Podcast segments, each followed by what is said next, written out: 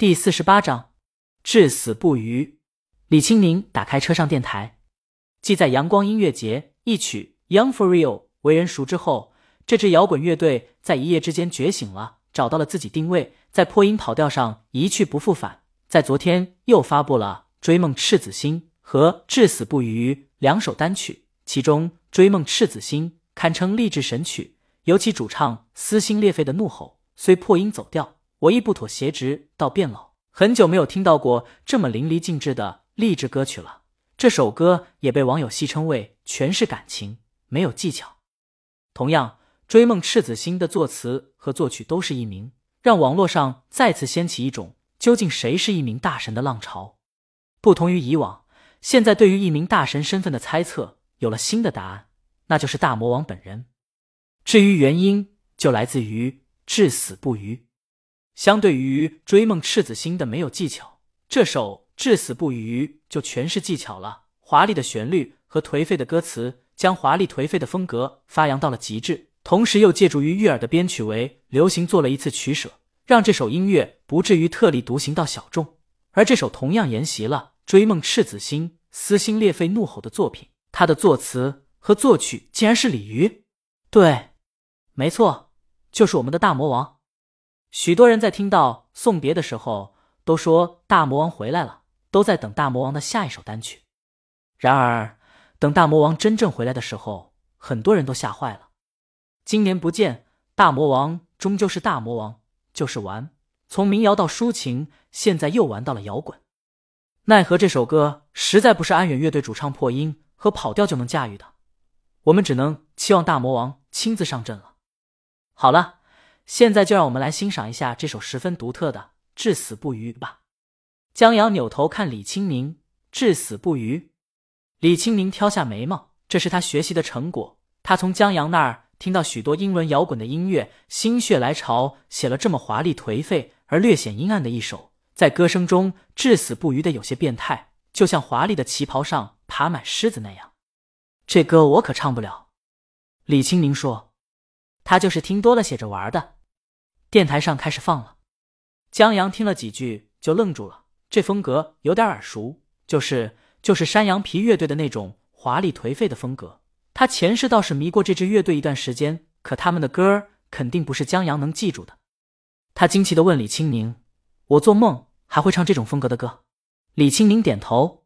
江阳都服气自个儿，这脑子里究竟还藏着多少东西？李清宁显然从他这听了不少山羊皮的作品。借鉴和学习不少，这首《至死不渝》中很有山羊皮的痕迹，尤其高潮部分同《Beautiful Ones》有同样的韵味，是李清宁听多以后一时手痒的玩闹之作。当然，Gala 也是模仿山羊皮的，所以李清宁把两首歌放在一起发倒也不算错，就是有点爸爸和儿子的感觉。难怪会有人说艺名是大魔王。至于歌词，江阳警觉的看着李青宁，《至死不渝》是这个治死法呀。就跟母螳螂要把公螳螂吃了一样，江阳想了想，觉得也不是不行，但他觉得应该由他来决定吃什么。滚！李青宁不客气。电台中音乐依旧在继续，华丽的编剧和颓废的旋律的确很有意味。喜欢的人应该很喜欢，不喜欢的人应该无感。至少江阳是喜欢的。江阳所想不错，关于《至死不渝》这首歌。至少在李清宁的粉丝群体中，一半是无感的，而余下一半中的一半，单纯因为这首歌是偶像写的，所以爱屋及乌；余下的四分之一才是喜欢的，这倒也正常。这首歌风格跟李清明以往的歌大相径庭，原来的粉丝不喜欢是肯定的。听歌说到底是个口味的问题，只要口味不重复，不炒冷饭，很少人不会觉得这是一个问题。何况这首歌压根不是李清明唱的，而是写给乐队的。他们倒是把艺名和李鱼放在一起比较了。在一些乐评人看来，李鱼的《至死不渝》好过艺名的《追梦赤子心》。无论是旋律的华丽颓废风，还是编曲的取舍，都有很大的突破，是在探索华语的边界，向国际流行靠拢。而且，《至死不渝》这首歌的确有这样的潜力。这首歌还吸引。来许多喜欢英伦摇滚风的乐迷纷纷惊诧于这首歌的风格，在这首歌下面可以无感，但凡有过路的发表差评，就会得到这些乐迷的教育。不过，对大魔王粉丝或者更大众的普通人而言，追梦赤子心的无论歌词还是旋律，尤其在副歌响起的那一刻，那一句撕心裂肺的破音，真的让人心潮澎湃，起鸡皮疙瘩。而歌曲传递出来的向前跑，迎着冷眼和嘲笑，不妥协直到变老，很戳人心。一名大神再次封神，这就封神了，确实过了。不过一鸣一曲送别，早封神了。楼上李玉说过，此一鸣非彼一鸣了。一鸣现在只给安远他们写歌了吗？什么的时候再跟大魔王合作呀？或许大魔王就是一鸣呢？狗头，这话是依据呢？就有音乐人巴普发现《Young for Real》追梦赤子心和至死不渝有许多相似之处，而至死不渝更是集大成者。现在这两首歌的销量都不错，有不少鲤鱼因为至死不渝是大魔王写的。尝试着听了几遍，然后慢慢的发现了他的不错。从这一点来说，明星对音乐的流行是能够起到一定引导作用的。